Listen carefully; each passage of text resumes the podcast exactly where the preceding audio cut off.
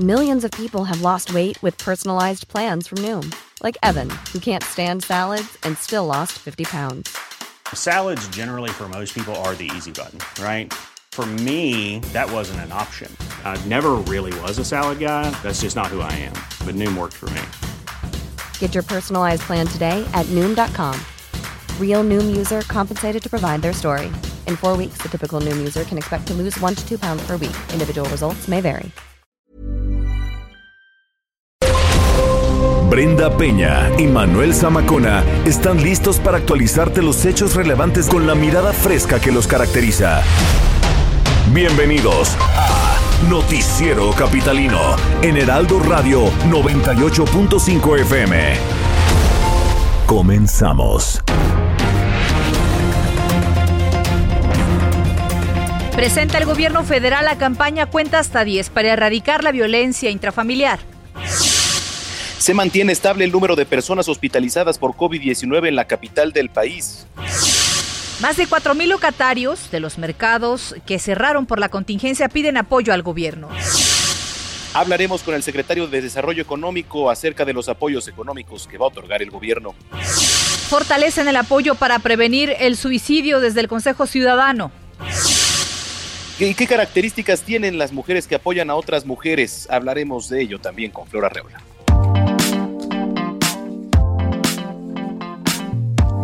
9 de la noche con un minuto. Gracias por acompañarnos este martes 26, 26 de mayo. Manuel Zamacona, ¿cómo estás? Querida Brenda Peña, gracias a todos los que nos escuchan aquí a través de la señal del Heraldo Radio en el 98.5 de FM. Bienvenidos al Noticiero Capitalino. Híjole, pues eh, un día complicado.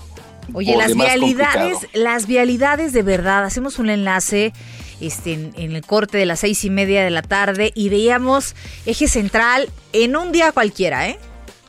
Sí, la verdad es que es difícil y eh, nada más basta voltear a ver las cifras que se han dado no, nada más el día de hoy. Arrasadoras México hoy. ha llegado a 8.134 personas muertas. ¿Qué quiere decir esto? 501 personas más que el día de ayer. Esto es un récord. 500 en un día, ¿eh? Sí, sí, sí, en un día acumula 74.560 contagios. ¿Qué significa? 3.455 más que el día de ayer. Así es. ¿No? O sea, y la verdad es que yo no sé, porque en el peor día también Hugo López Gatel se atreve a decir que ya empezamos a ver señales de reducción, ¿no? En, en, incidencia de casos. Bueno, a mí me preocupa una declaración que dio hoy el subsecretario. Eh, dice que es imposible que haya una cuantificación de los muertos que Estados Unidos, que Europa, no, que no hay un país en el mundo que tenga una cuantificación de los fallecidos y que es imposible. Me preocupa. Terrible. Me preocupa. Terrible, a todos nos preocupa. ¿No? Muy bien, pues En escríbanos a las redes sociales cómo van en esta novena semana de confinamiento. Escríbanos arroba el heraldo de México. Arroba Zamacona al aire. Y arroba Brenguión bajo Penabello. Así que eh, ya lo saben, estamos esperando sus comentarios. Son las 9 con 3. Comenzamos un recorrido en las calles de la Ciudad de México. Se encuentra nuestro compañero Israel Lorenzana. ¿Dónde andas, Isra? Adelante, buenas noches.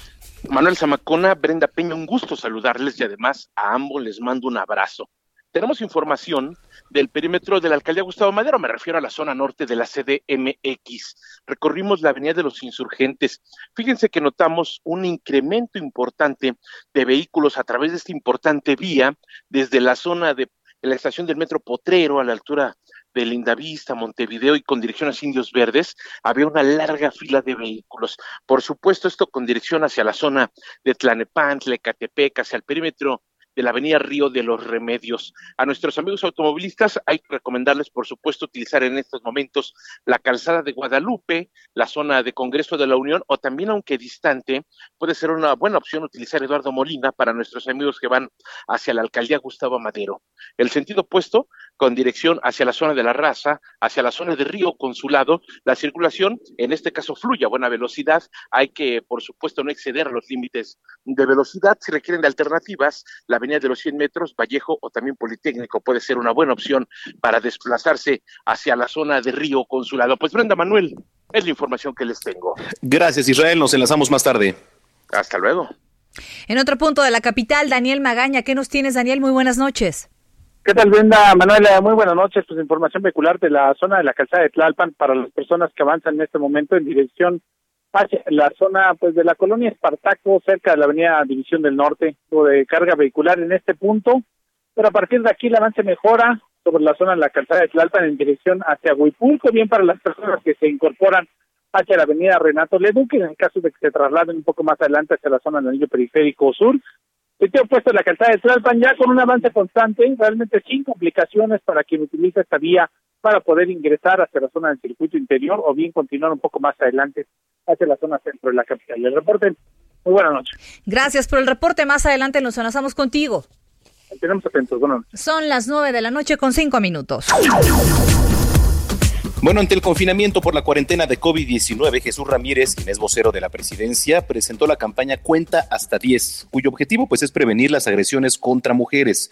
La directora general de la Agenda 2030 para el Desarrollo Sostenible de la Oficina de la Presidencia, Gema Santana, reconoció que México vive una emergencia de violencia contra las mujeres, adolescentes y niñas. Planteó que la pandemia de COVID-19 ha incrementado este fenómeno debido al confinamiento social y destacó que el gobierno federal está empeñado en que la innovación y cooperación sean las herramientas para enfrentar todas las crisis que tiene el país. La campaña consta de dos spots de televisión y diversos carteles que dicen lo siguiente, para que la violencia no te gane, respira y cuenta hasta 10. Otra más dice, no pierdas la paciencia, respira y cuenta hasta 10. Antes de enojarte con tu pareja, respira y cuenta hasta 10. No te desesperes, respira y cuenta hasta 10. Así que, querida Brenda, hay que contar hasta 10. Híjole, la verdad es que Claro, se agradece eh, que se den este tipo de ideas, sin embargo, el mensaje, el mensaje es preocupante porque al final de cuentas, eh, pedirle a un hombre que respire hasta 10 me parece una cosa de, volver al pasado. Esta campaña surgió hace 30 años atrás, si no eh, recuerdo mal, de cuenta hasta 10, ¿te acuerdas? De este muy famoso Por, por, por una televisora la más antigua de aquí de nuestro país, y me parece terrible que, que no podamos idear una campaña nueva enfocada a un, problema totalmente distinto al que era hace 30 años. ¿eh? La campaña de cuenta hasta 10 de hace 30 años no tiene nada que ver con la sociedad que somos hoy, 30 años después, en donde somos, eh, tenemos cifras preocupantes de feminicidio. ¿No? Eh, sí, porque además hemos, hemos visto que en estos tiempos, sobre todo en pandemia, pues han cambiado las cosas y se han dado otras problemáticas, ¿no? Violencia de género, sí, violencia hacia las mujeres, sí, pero también hacia los niños eh, en muchas otras circunstancias. Y me parece, sí, totalmente de acuerdo. Un abusador, un abusador puede contar hasta mil y seguirá siendo un abusador. Eso es lo preocupante de lo que hoy está pasando, pero bueno, no es la primera vez que el gobierno federal parece que está viendo otro problema muy distinto al que tenemos, Manuel. Efectivamente. En fin, pues así las cosas. Sí, siendo las 9.7. La Secretaría del Trabajo y Fomento al Empleo de la Ciudad de México informó que en esta emergencia sanitaria se han realizado 99 inspecciones extraordinarias en empresas por violaciones a las condiciones generales de trabajo, incumplimiento de horario laboral o reducción de salario, entre otras denuncias de trabajadores. La titular de la dependencia, Soledad Aragón, explicó que se está evaluando cada uno de los expedientes y se está siguiendo el proceso administrativo, pues en algunos casos tuvieron negativa patronal. Es decir, pues no recibieron al inspector, no lo atendieron o no le proporcionaron la información solicitada. Por eso existen 31 emplazamientos de estas 99 inspecciones. Eh, por otro lado, Soledad Aragón informó que la Procuraduría de la Defensa del Trabajo ha realizado más de 12.000 asesorías mediante el correo electrónico y WhatsApp. Si usted necesita una denuncia, necesita levantar una denuncia, dejar un antecedente de algo que no está haciendo justo con su empleo, puede acceder a la página www.trabajo.cl cdmx.gov.mx, en donde va a encontrar teléfonos y eh, puede mandar un correo a la Procuraduría del Trabajo arroba gmail.com eh, pues dejando un antecedente, Manuel, si es que algo no está marchando bien en su trabajo. Son las nueve con ocho. Por cierto, que hoy el gobierno de la Ciudad de México presentó los avances en apoyos gubernamentales implementados por la emergencia sanitaria de COVID-19. Todos los detalles los tiene nuestro compañero Carlos Navarro, a quien saludamos con mucho gusto, como siempre. Carlos, adelante, muy buenas noches. Buenas noches, Brenda Manuel. Les saludo con gusto a ustedes y su auditorio. Bien, un corte de caja presentó el gobierno capitalino en cuanto a los apoyos que ha brindado en esta emergencia sanitaria por COVID-19. En videoconferencia con los medios de comunicación, en presencia de la jefa de gobierno Claudia Sheinbaum, se abordaron los rubros de desempleo, educación y apoyo a microempresas. En el primero, se han beneficiado a 68.169 personas mediante el seguro de desempleo y apoyo emergente para el desempleo, que representa alrededor de 558 millones de pesos. Y es que hasta el momento el gobierno capitalino tiene una meta de apoyar a 92 mil personas que han pasado por, por esta situación. Sin embargo, tan solo en abril de este año se perdieron 100 mil empleos y siguen contando. También se otorgaron 2.453 millones de pesos a los 1.2 millones de estudiantes de nivel básico de la Ciudad de México como parte de mi beca para empezar. Recordemos que en abril, mayo y junio se les dieron 500 pesos extras a los menores para apoyarlos en esta emergencia sanitaria mientras que en el caso del apoyo a microempresas se han entregado 45.841 microcréditos por parte del Fondo de Desarrollo Económico. Y por otro lado, comentarles que la ocupación hospitalaria para pacientes con COVID-19 en la Ciudad de México se ha mantenido estable en los últimos siete días. Así lo informó la jefa de gobierno Claudia Sheinbaum, quien presentó el reporte sobre los casos del nuevo coronavirus. Escuchemos. El día de hoy en el reporte hay una ligera disminución respecto al día de ayer, hay una estabilidad en realidad de los últimos siete días, pacientes intubados al día de ayer a las 7 de la noche 1074 y no intubados 3340 y estamos pues esperando que esta tendencia siga. Y bien, de acuerdo con el último reporte que mencionaba la mandataria capitalina, hay 3.340 personas no intubadas y 1.074 intubadas. Respecto a las intubadas, hay un descenso en comparación con las cifras de ayer, que son 23 menos. Y por último, también comentarles que al menos 4.469 locatarios de los 31 mercados públicos de la Ciudad de México que cerraron a causa de la emergencia sanitaria han solicitado apoyos de diversos tipos a las autoridades locales. El titular de la Secretaría de Desarrollo Económico, Fadlala Acabani, informó que ya están valorando cada uno de los casos, pues estos centros de comercio ya han sido asistidos por las autoridades. Escuchemos y nosotros estamos canalizando uno para los créditos de Fondeso, dos para los créditos al desempleo, porque algunas de estas solicitudes corresponden a empleados de, los locatarios. Y tres, estamos también eh, valorando si los incluimos en otro tipo de créditos vinculados al gobierno federal.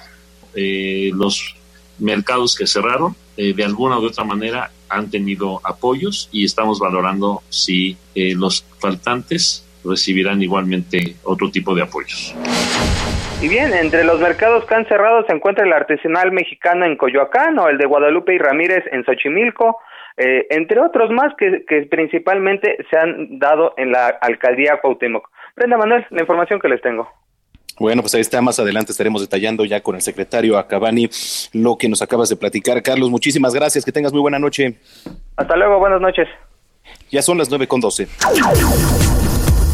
La Secretaría de Desarrollo Económico de la Ciudad de México señaló que hasta el momento se han entregado más de 45 mil microcréditos de 10 mil pesos cada uno a personas que se han visto disminuidas en los ingresos debido a la contingencia por COVID-19. Esto representa 92% de los préstamos pagaderos a 24 meses sin intereses. El titular de la dependencia, Farlala Acabani, indicó que el sector de servicio y comercio eh, abarca 84% de las solicitudes de microcrédito, que le sigue la industria y el sector primario, es decir, campesinos que comercializan sus propios productos. El funcionario indicó que Iztapalapa es la alcaldía en donde se han otorgado más microcréditos. Le siguen Gustavo Madero, Xochimilco y Tlalpan. Son las 9 con 13. Bueno, estamos eh, tratando de que nos conteste el secretario Fadlala Cabani para detallar todo esto que les acabamos de platicar. Y mientras les digo que en la demarcación Milpalta se ha dado un alza importante de contagios de COVID-19 y es que un alto porcentaje de portadores del virus no está cumpliendo con la cuarentena, está saliendo a las calles a realizar actividades diversas, así lo advirtió el alcalde Octavio Rivero. El funcionario señaló que el número de personas contagiadas creció de forma alarmante a partir de las celebraciones del Día del Niño, del Día de la Madre, y detalló que hasta ayer lunes se tenían 533 casos positivos en toda la alcaldía. La mayoría se ubican en Villa Milpa Alta y San Antonio Tecomitl. El edil hizo un fuerte llamado a la población a quedarse en su casa y evitar más contagios. Ya lo decíamos, Brenda, no sé si viste también eh, por la tarde estábamos eh, reproduciendo algunas imágenes del puerto de Acapulco, en donde había una fiesta de más de 400 personas en una boda, en unos 15 años, y todavía se molesta la gente porque llegan las autoridades a decirles. En fin, es, increíble, es indignante. ¿eh? Me cuesta mucho trabajo comprender esta parte que nos dices. De verdad, muchísimo trabajo. No, no, no, qué, qué barbaridad e irresponsabilidad. Ya son las 9.14. Ya hemos establecido comunicación con el secretario de Desarrollo Económico de la Ciudad de México, Fatlala Cabani. ¿Cómo está, secretario? Muy buenas noches. Gracias por conversar con nosotros en Noticiero Capitalino. ¿Qué tal, Brenda? Buenas noches. Saludos. Vamos a platicar acerca de estos microcréditos y apoyos a los locatarios de los mercados que han tenido que cerrar por el COVID-19. Cuéntenos, por favor, acerca de la distribución. Se hablaba ya de varios créditos de 10 mil pesos. Sí, eh, son 500 millones de pesos. Estamos a punto de finalizar ya la entrega de los 50 mil créditos que se comprometió la jefa de gobierno. Son créditos de 10 mil pesos, 0% de interés, dos años para pagar, cuatro meses de gracia, es decir, empiezan a pagar hasta el quinto mes. Fue abierto a quienes se registraban en la plataforma del gobierno de la ciudad.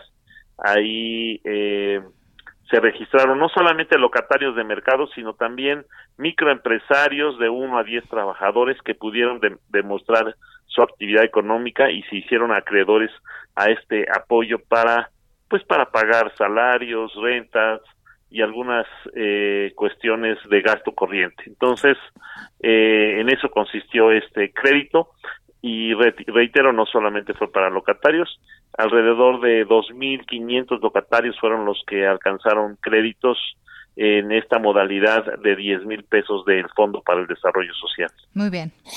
Ahora, se han recibido bastantes solicitudes ¿no? de crédito por parte de, de los locatarios, aproximadamente cuántas han sido y cuántos se ha enviado a los bancos de créditos ya avalados ahí con la SEDECO que tienen en conjunto este programa, secretario.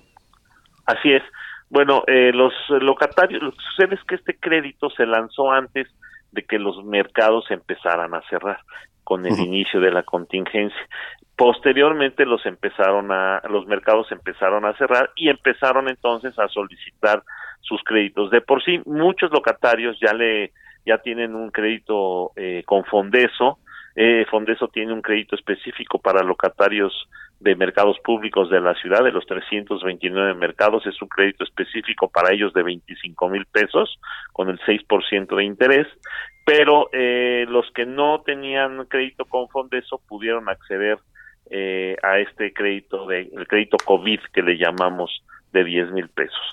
Más adelante eh, empezaron a llegar otras solicitudes de locatarios y estamos valorando eh, con la jefa de gobierno tomará la decisión de qué forma les vamos a apoyar eh, en los próximos días, ya que eh, eh, la contingencia pues va a finalizar en primera instancia y es lo que tenemos eh, más o menos proyectado el 15 de junio.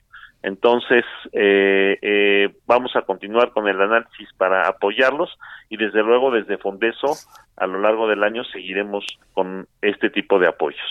Preguntarle, eh, secretario, en el caso de aquellos locatarios que no alcanzaron a pedir el apoyo en tiempo y forma y lo están haciendo ahora, ¿van a recibir la misma cantidad o ya no se puede acceder a este fondo? Sí, este, sí van a recibir apoyos, eh, mira, eh, generamos un segundo apoyo que es para los empleados de los locatarios de 1.500 pesos por mes durante dos meses, lo que es mayo y junio, conforme iban cerrando. Eh, hasta ahorita se han registrado alrededor de 5.000 empleados de mercados públicos que por haber cerrado podemos considerar que perdieron su empleo momentáneamente. Y sí, eh, va a haber un registro posterior para locatarios con un crédito específico para ellos y estamos valorando eh, de dónde vamos a obtener este recurso y en qué forma se los vamos a, hacer llegar. Entonces, eh, aquellos locatarios que por alguna razón no alcanzaron a acceder al crédito de 10 mil pesos, eh, les haremos eh, el anuncio próximamente para que puedan acceder a otro tipo de créditos eh, de tal manera que puedan solventar la situación que estamos atravesando todos. Pues sí. y finalmente, secretario, ¿cómo va el tema de los apoyos? Porque digo, estábamos hablando de locatarios en, de mercados, ¿no? Pero también eh, hay que darle seguimiento a todos aquellos músicos, al bolero, eh, al mariachi, que estaban pidiendo pues apoyos y que también pues se las han visto duras en estos días. Sí, hay un eh, apoyo contingente que está eh, llevando a cabo la Secretaría del Trabajo y Fomento al Empleo.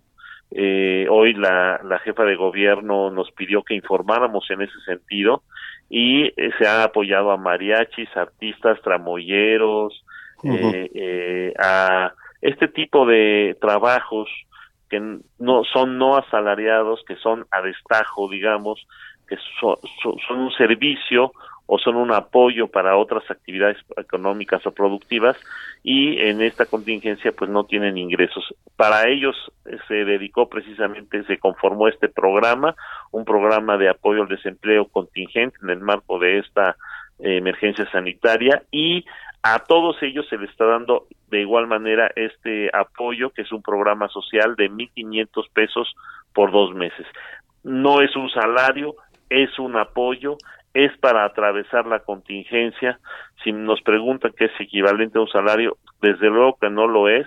Todos hemos sido impactados por esta situación, todos somos víctimas de esta situación, nadie se escapa, unos en mayor medida que otros, sin embargo, pues es un ofrecimiento que hace el gobierno de la ciudad para atravesar esta contingencia en las mejores condiciones. Muy bien, pues bueno, seguiremos muy pendientes de esta entrega de apoyos porque se han convertido en, en, una parte de ayuda, como bien lo dice, ojalá equivaliera a lo que pues habitualmente tenía uno para vivir. En el caso de los locatarios, las pérdidas son incalculables, no hay una fecha establecida para la cual de, esté establecido volver eh, y seguramente será de forma escalonada. No hay una fecha establecida, ciertamente. Está una proyección que es para el 15 de junio. Hasta ahorita está digamos, esa proyección nos dice que estamos en semáforo rojo todavía y dependiendo de, dependiendo de los factores sanitarios, cómo se desenvuelvan, entonces eh, eh, hablaremos de una segunda fase en donde ya se reincorporen a la actividad económica eh, muchos otros sectores. Muy bien, pues le agradecemos muchísimo, secretario, haber conversado con nosotros y si nos permite estamos en comunicación abierta. Saludos. Gracias y muy buenas noches. Son las 9 de la noche con 21 minutos. Esta mañana se realizó una reunión virtual entre la Conferencia Nacional de Gobernadores y Autoridades de Salud del Gobierno de México para resolver dudas sobre el semáforo epidemiológico. La secretaria de Gobernación, Olga Sánchez Cordero, aseguró que no se va a implementar ningún semáforo local de riesgo epidemiológico para la reapertura de actividades en los estados y señaló que el reinicio de las actividades tiene que hacerse con la misma gradualidad con el semáforo federal. Y pese a ello, y de acuerdo con el plan gradual hacia la nueva normalidad, luego de que en los últimos siete días en la Ciudad de México se ha registrado un número, pues, digamos, estable entre comillas, ¿no? De personas hospitalizadas por COVID-19, si esto se logra mantener, en una semana el semáforo epidemiológico podría cambiar. Sin embargo, Claudia Sheinbaum ya ha dicho y realizó un llamado para que los ciudadanos no disminuyan las medidas para evitar los contagios. Así que, pues por favor, quédese en casa, use el, cubrebocas, aunque se lo ponga como Fernández Noroña, ¿no, querida Brenda? Híjole, ya, ya que te digo, podría contestar muchas cosas, pero mejor, ¿saben qué? Mejor, mejor vamos a escuchar esta eh, que nos han preparado Adriana Rivera Melo y Mónica Reyes, un mensaje especial. Vamos a escucharlo.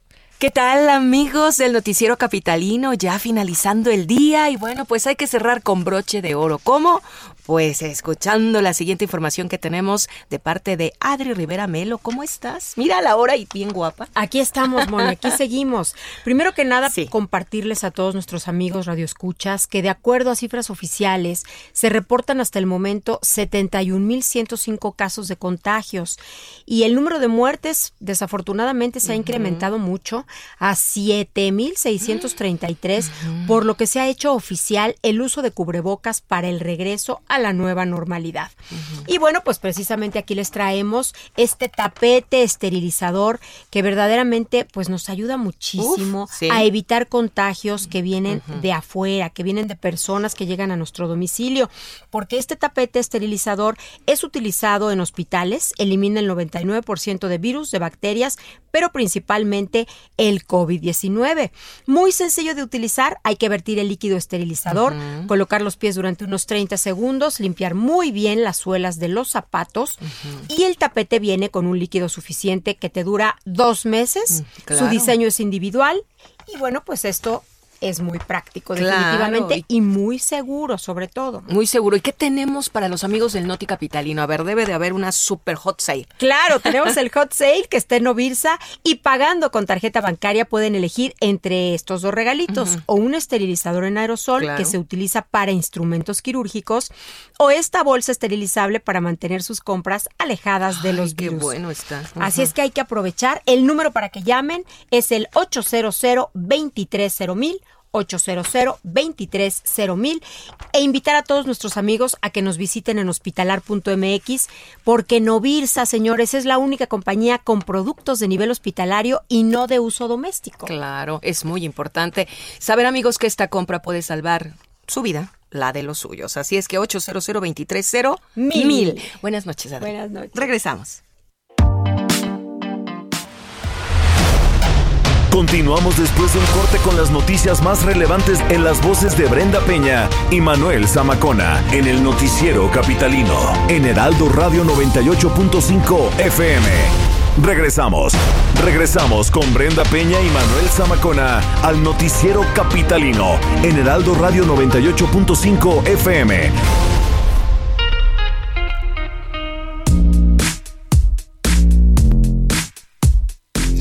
Ya son las eh, 9 de la noche con 30 minutos, tiempo del centro de la República Mexicana. Gracias por continuar con nosotros aquí a través de la señal del Heraldo Radio. Usted sintoniza el mejor noticiero de la noche, no hay otro, el noticiero capitalino, querida Brenda Peña. El mejor horario de dos horas, digo, de... de- de- ¿no? el mejor horario nocturno. Nocturno. Oye, nos deberíamos de ligar de aquí a la medianoche. Sí, sí, la sí, presentar la música. ¿Te y rajas? así a la ¿Te una, rajas, dos, tres de la mañana, ¿no? Te rajas, Orla- dice Orlando que no.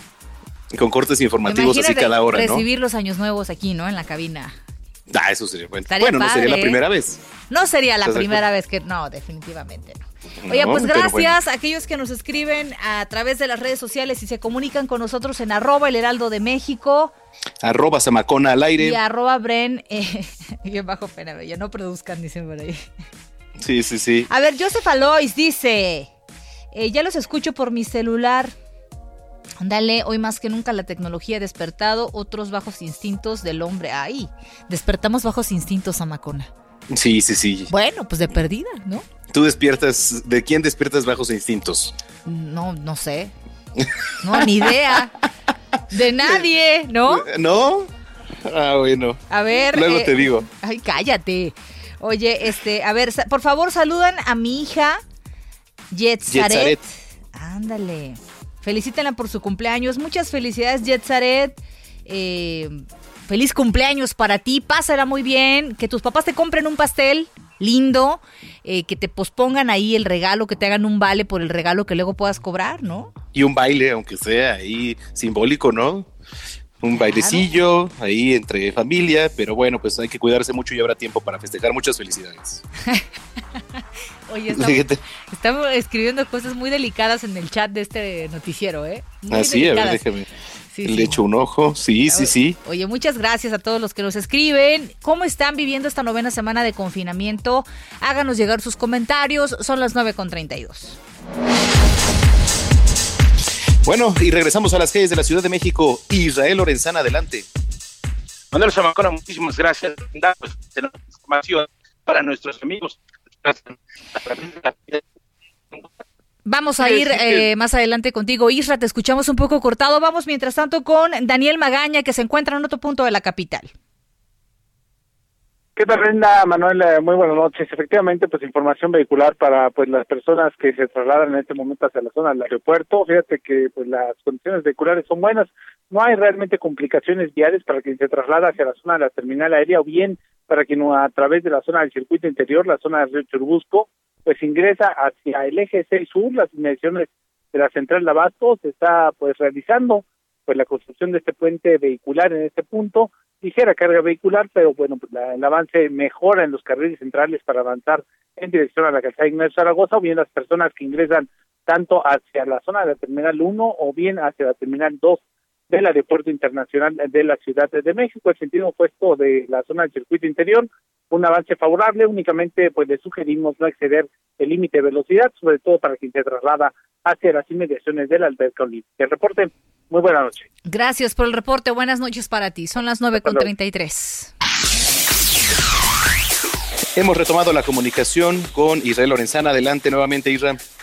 Manuel, gracias. Pues ya dábamos a conocer los contratiempos a través de la avenida central Carlos San González, desde Aragón, la avenida 412 y con dirección hacia Ciudad Azteca, ligeros asentamientos, carriles laterales, ascenso y descenso de transporte público, nada para pensar en alternativas. Si requieren de una, Gran Canal puede ser una buena opción con dirección hacia la zona del Río de los Remedios. El sentido opuesto a través de la avenida central, sin ningún problema, la circulación fluye con dirección hacia la zona de la avenida Oceanía o más adelante con dirección hacia el distribuidor vial Eberto Castillo. Brenda Manuel, la información que les tengo.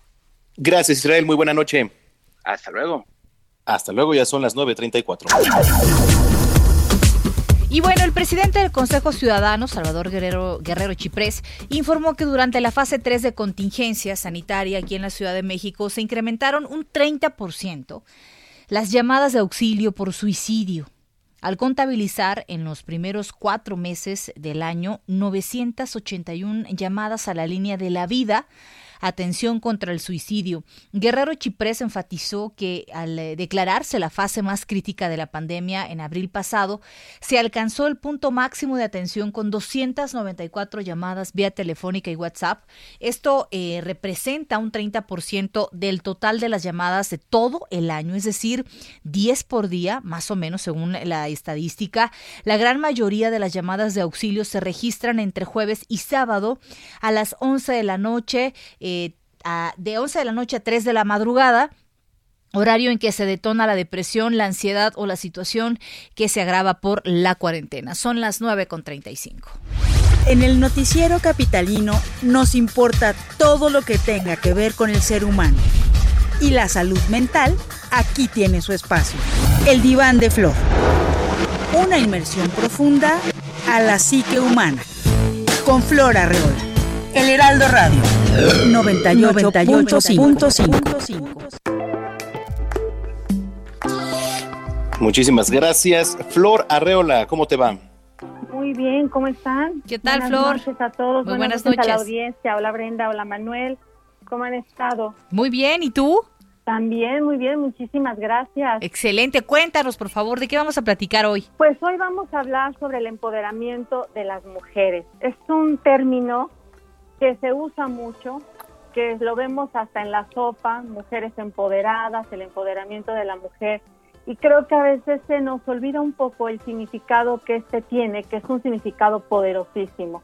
Recordemos que este, este concepto nace en la Conferencia Mundial de las Mujeres en Naciones Unidas en Beijing en 1995, que es lo que se buscaba, pues era una estrategia para la igualdad y la equidad de las mujeres y que era esto pues sumarla a la participación en todos los procesos y en las tomas de decisión.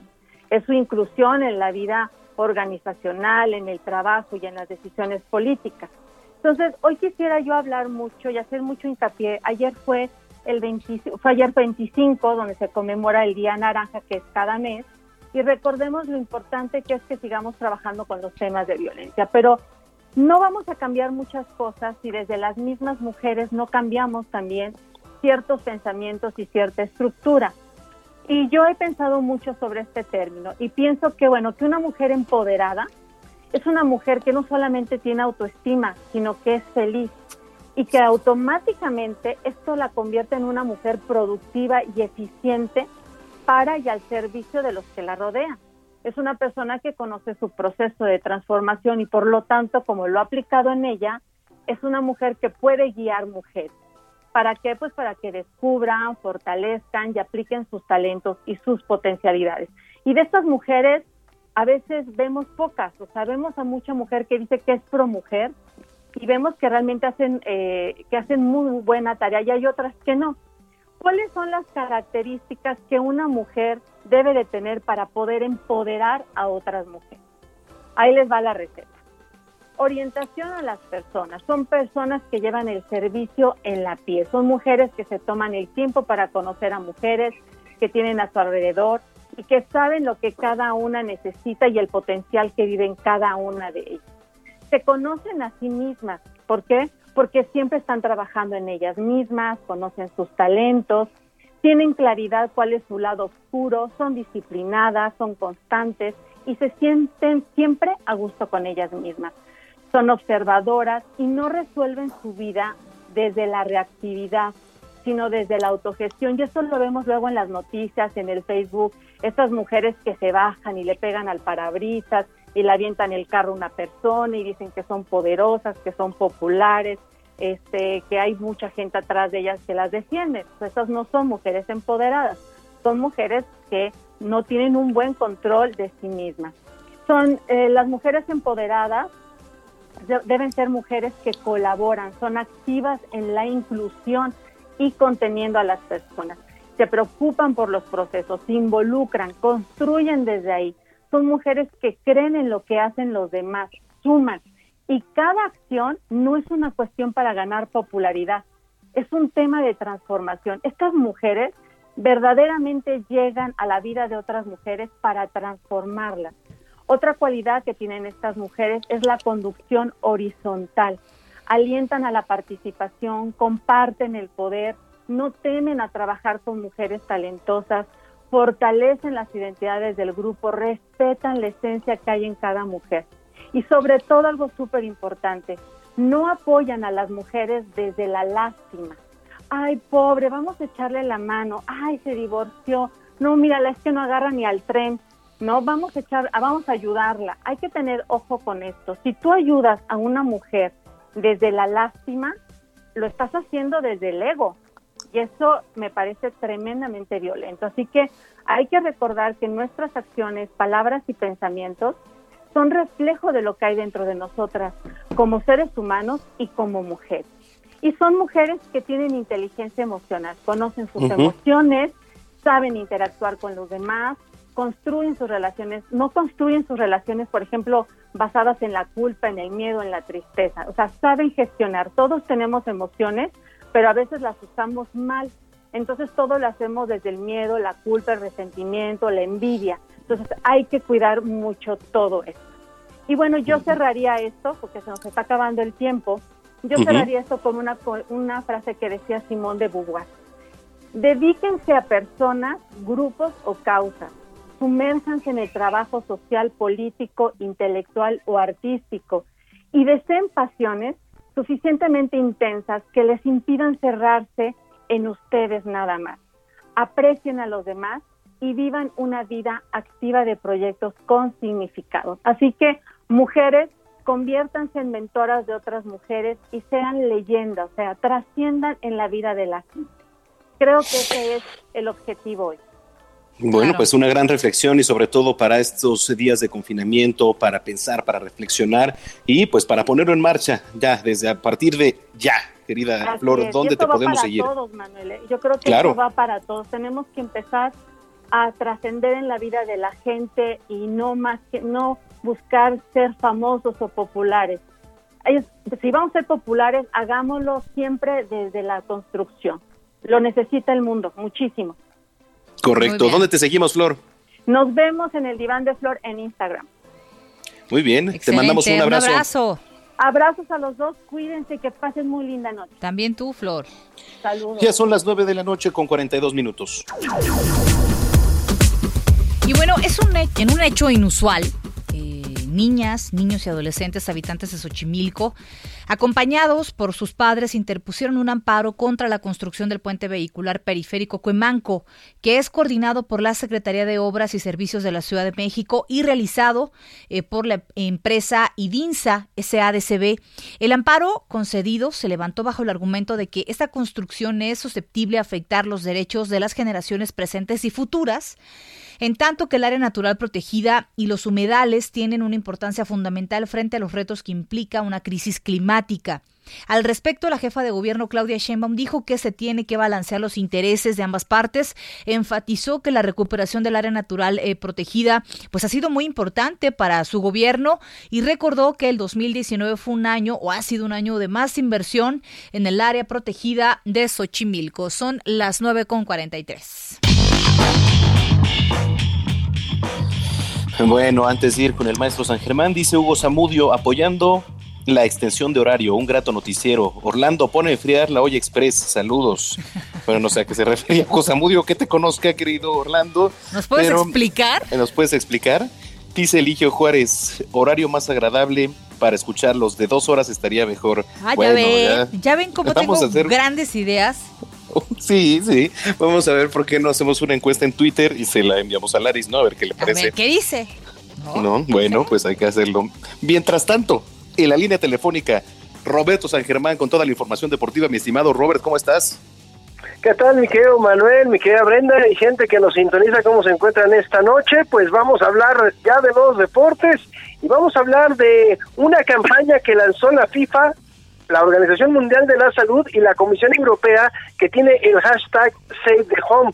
Y esto es el apoyo de aquellos que están bajo riesgo de sufrir violencia doméstica. Como ustedes saben, con el confinamiento se han elevado los casos de violencia doméstica ¿no? Y sobre todo en contra de las mujeres y de los pequeñitos. Entonces, la FIFA, como la OMS y la Comisión Europea, están ayudando con esta campaña organizada por estas instituciones porque está destinada a brindar apoyo a mujeres y niños susceptibles de convertirse en víctimas de la violencia doméstica. ¿Qué van a hacer con esta campaña? Es una respuesta conjunta de las tres instituciones al reciente incremento de la violencia doméstica como consecuencia de las medidas de confinamiento para prevenir la propagación del COVID-19 que han puesto a mujeres y niños en una situación de mayor vulnerabilidad, indicó a través de un comunicado. Y también lo dijo el presidente de la FIFA, el señor Gianni Infantino, que junto con la Organización Mundial de la Salud y la Comisión Europea están pidiendo a la comunidad del fútbol que tome conciencia de esta situación intolerable y que afecta especialmente a las mujeres y los niños en sus hogares, un lugar en el que deberían sentirse seguros y felices. También se dice que con este hashtag eh, Safe Home también se va a buscar algunos lugares eh, y algunas casas para que tengan acceso a los servicios de asistencia que necesiten. O sea, las personas que estén expuestos a la, a la violencia, pues se les va a buscar y se les va a ayudar con algunos servicios para que puedan salir de esos lugares y no correr el peligro. Si no te pasa lo con el COVID-19, pues con la violencia puede ser todavía peor. Entonces, está ayudando de esa forma el fútbol, la Organización Mundial de la Salud y la Comisión Europea. Y ya regresando aquí a nuestro continente y regresando a nuestro fútbol, pues el equipo que está en algunos problemas es el equipo de los Tigres. No sé si se acuerdan que la temporada que no terminó, pues tener un jugador que vendieron que se llamaba Lucas Celadayan. Este jugador se fue a Estados Unidos a jugar al Columbus Crew. Bueno, pues el equipo belgrano, que fue el que lo formó, le pedía el 30% del pase de la venta del Columbus Crew a los Tigres. Y los tigres, como se dice vulgarmente, se hicieron ojos de hormiga y pues no les querían pagar. Pues bueno, hoy la FIFA ya en un comunicado oficial les dice que le tienen que pagar 2.4 millones de dólares a más intereses, ¿sí? Al equipo de Belgrano. Y que si no lo hacen, no van a poder fichar para la apertura 2020. Así fue el mensaje que le dio la FIFA. Así que le tiene que dar su dinero al equipo de Belgrano para poder fichar. No, bueno, temas interesantes, sobre todo me llamó mucho la atención el primero. Eh, eh, Brenda decías al principio que la campaña del gobierno federal, y yo coincido totalmente, pues es ya muy arcaica, ¿no? Pero esperemos que esta sirva, ¿no? Esta nueva campaña. Definitivamente, mira, la verdad es que eh, decíamos, ¿cuánto tiempo tiene esta campaña? ¿Tú te acuerdas más o menos? Este, Roberto, ¿qué será? también? ¿no? Nadie se acuerda. De, la, de la campaña esta que están sacando ahorita de la violencia. De, cuenta hasta 10. Híjole, ¿qué, tendrá? ¿Unos 10 años más? ¿Te acuerdas que iban en el coche y, que la niña se pone, o tiraba el helado, no sé qué, y volteaba a la mamá y se le enfocaban en la cara y ti, ti, ti, ti, ti.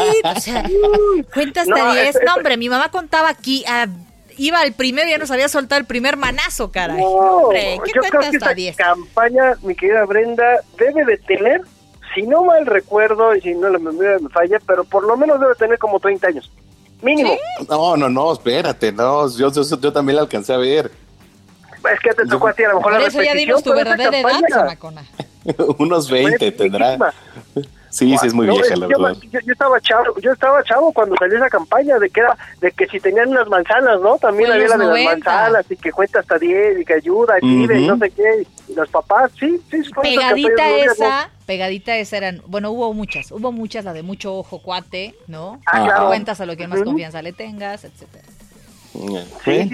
Pero bueno, esperemos que esta de la FIFA, de la Organización Mundial de la Salud y la Comisión Europea, pues sirva y por lo menos tenga ahí algún impacto. Pues sí, sí, sí, sí, la verdad es que hay mucho dinero ahí, se puede ayudar a, la- a las personas que sufren de esto y la verdad es que es, es algo que muchas veces no lo decimos, ¿eh? es algo muy callado.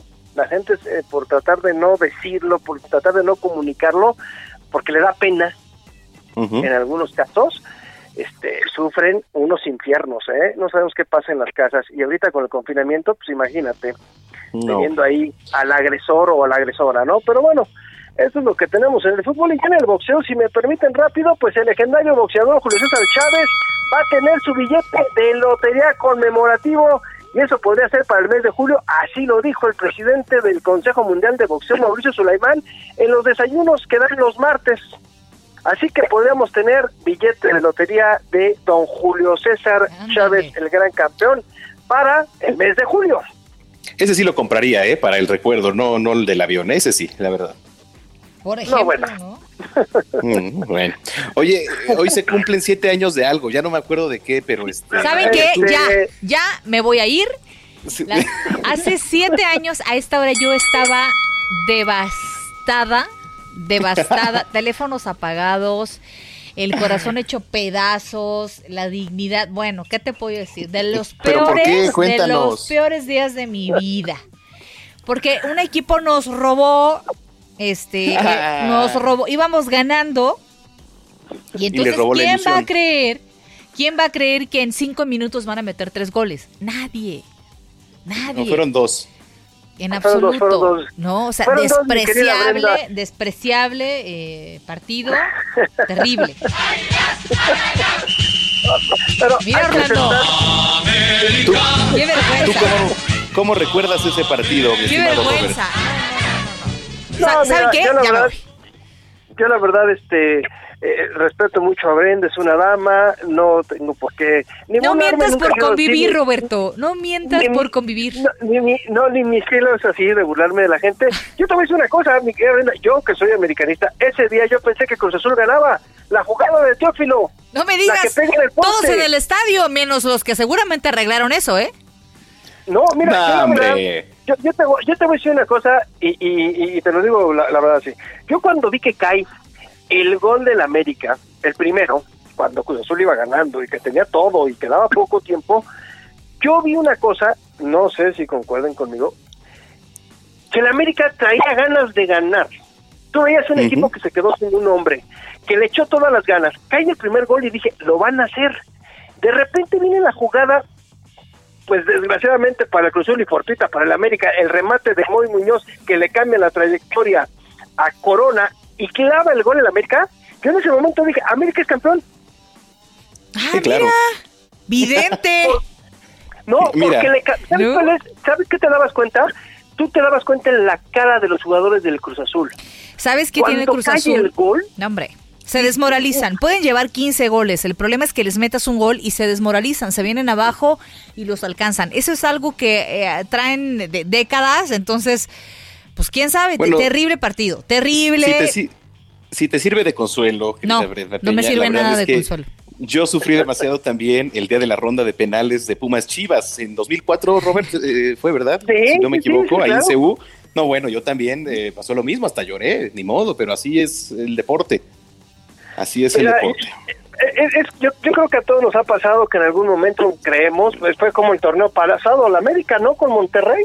Tú pensabas que iba a ganar América, que ya tenía la final ganada con el 2 a 0, primer tiempo, eh, no le marcan el penal a este Guido, dices, ok, tienes tiempo, y de repente un error de Jesús Sánchez, no fildea bien el balón, viene la jugada, gol, y se acabó, penales, y órale, ¿no? O sea, son cosas que no te puedes explicar y que es cómo me ganaron. Lo de Cruz Azul a mí me queda muy claro que esa final muy extraña porque tuvieron todo, tuvieron el 2 a 0, mi querida Brenda, recuerda ese remate que pega en el poste y que la tiene que y que no la mete, o sea, era más fácil meterla que fallarla. Sí, es bien fácil cuando lo decimos desde aquí, pero estando en la cancha es diferente. Entonces, ah, no, yo creo que no vale la pena recordar lo que ha sucedido siete años atrás. ¿Para qué? ¿Para qué? Ah, es inhumano. Están viendo lo que está pasando con el COVID y se dedican a fastidiar a la gente. Me parece increíble. Cambiemos de tema, es cambiemos de, tema. ¿Dónde te seguimos, arregladísimo. ¿Dónde te seguimos, Roberto? Me pueden seguir, señores, en Twitter, en arroba R San Germán. Ahí estamos a las órdenes de todos ustedes. Pasen muy buenas noches. Gracias por todo, señores. Cuídense. Bueno, pues ahí está. Abrazo. Ya nos vamos, querido Manuel Zamacona. ¿Con qué nos vamos? Con algo de Lenny Kravitz, según escucho, pero no encuentro. Sí, es el cumpleaños 56 de Lenny Kravitz. ¿Cómo? Tema del 91, llamado 56 It's Ain't Over Till It's Over. Nos acaba hasta que hasta se acaba. que se. Como el programa. 56 años.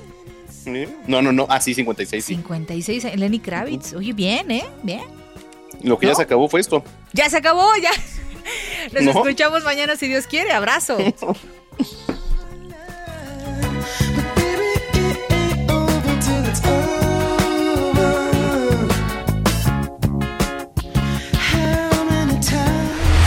Estás informado con las noticias más relevantes que acontecen en la metrópoli. No te pierdas la próxima emisión de Noticiero Capitalino con Brenda Peña y Manuel Zamacona.